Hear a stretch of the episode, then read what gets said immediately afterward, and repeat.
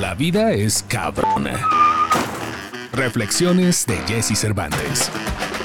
Cambia el juego en minutos con ligeros golpes de inspiración, porque tú eres más cabrón que la vida.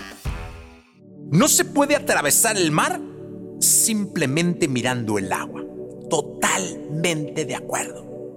Hay que mojarse, hay que de pronto ahogarse, salir, tragar agua, asolearse, ¿no? Sufrir las quemaduras que puede resultar de la travesía. Pero ¿sabes qué es lo primero?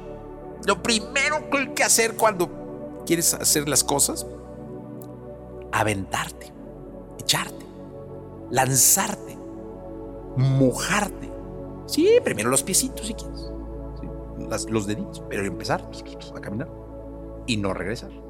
Ahí viene la ola, sumérgete. Ahí viene otra, sumérgete. ¿No? Y también, en la medida de lo posible, aprender a nadar, es decir, prepararte. Prepararte para cruzar el océano y llegar a puerto. Qué bonita frase, ¿no? No se puede atravesar el mar simplemente mirando el agua. Comparte este podcast y sigue a Jesse Cervantes en todas sus redes sociales. Arroba Jesse Cervantes.